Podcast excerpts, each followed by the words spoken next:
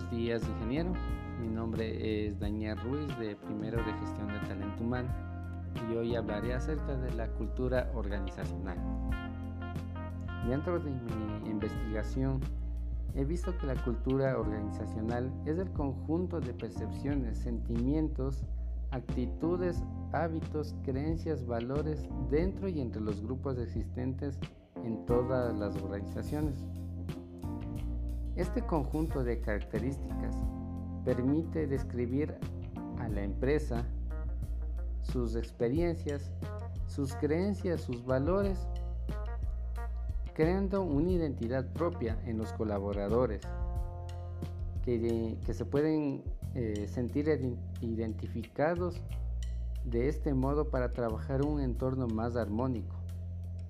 Por darle un ejemplo, en mi trabajo, nuestra cultura es el saludo cordial y amable a todos, como clientes internos, que son nuestros colaboradores, y clientes externos, son los prominentes compradores. ¿Y cómo es el saludo de la organización? Muy buenos días, bienvenidos. Muy buenas tardes, muchísimas gracias por su compra, una muy buena tarde. Eso es un pilar fundamental en, eh, en la cultura organizacional de mi empresa, el saludo.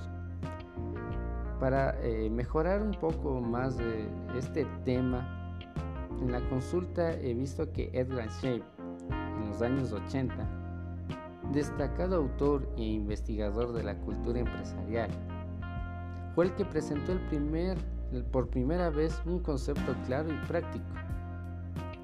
Eh, ¿Cuál es este concepto?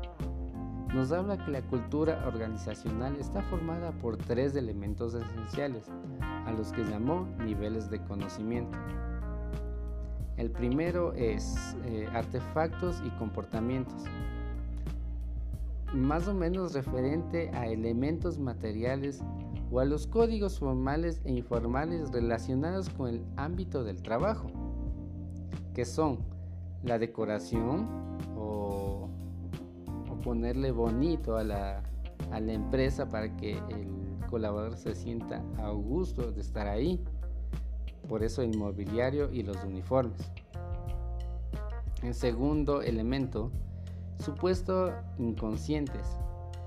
¿Qué se refiere?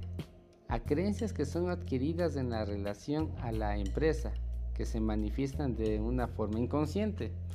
Por dar un ejemplo, adoptar una forma de vestir o de hablar en el trabajo, porque se asume que de esta forma se están respetando los códigos no escritos de la empresa, aunque no exista una petición formal para hacerlo. Y el último eh, elemento es el valor propuesto. Se refiere a los valores que identifican a la empresa de manera explícita y formal.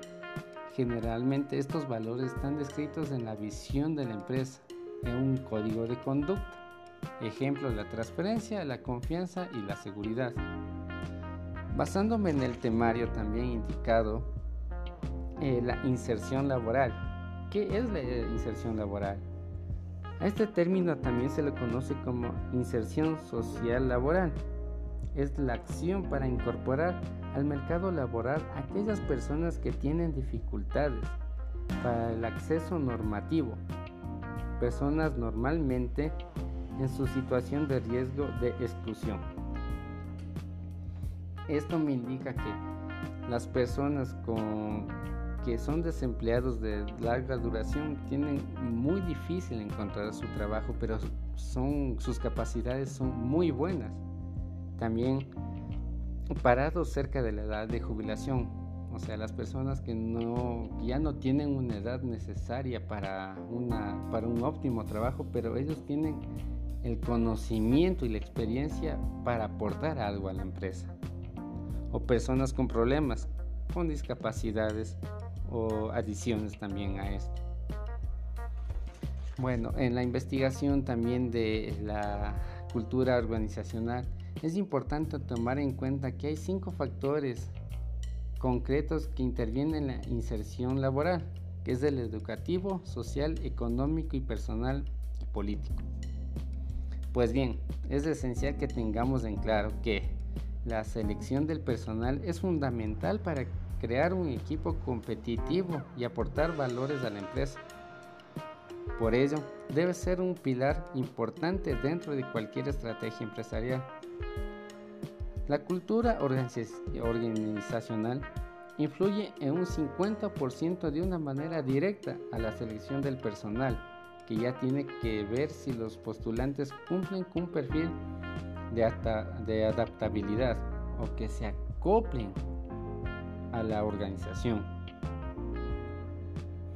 Eh, para terminar y concluir, eh, vamos a responder la pregunta que se planteó, que es la siguiente. ¿Cuál, de, ¿Cuál es tu criterio acerca de tomar la cultura organizacional con factor decisivo para la contratación del personal? Bueno, a mi percepción y a mi forma de ver, es una parte fundamental que tiene que estar dentro de la contratación del personal, ya que gracias a ella se puede comprobar con mayor eficacia si un prominente postulante ayudará a una buena contribución a los intereses de la compañía y además de eso, poder aportar al desarrollo de esa persona que está postulada.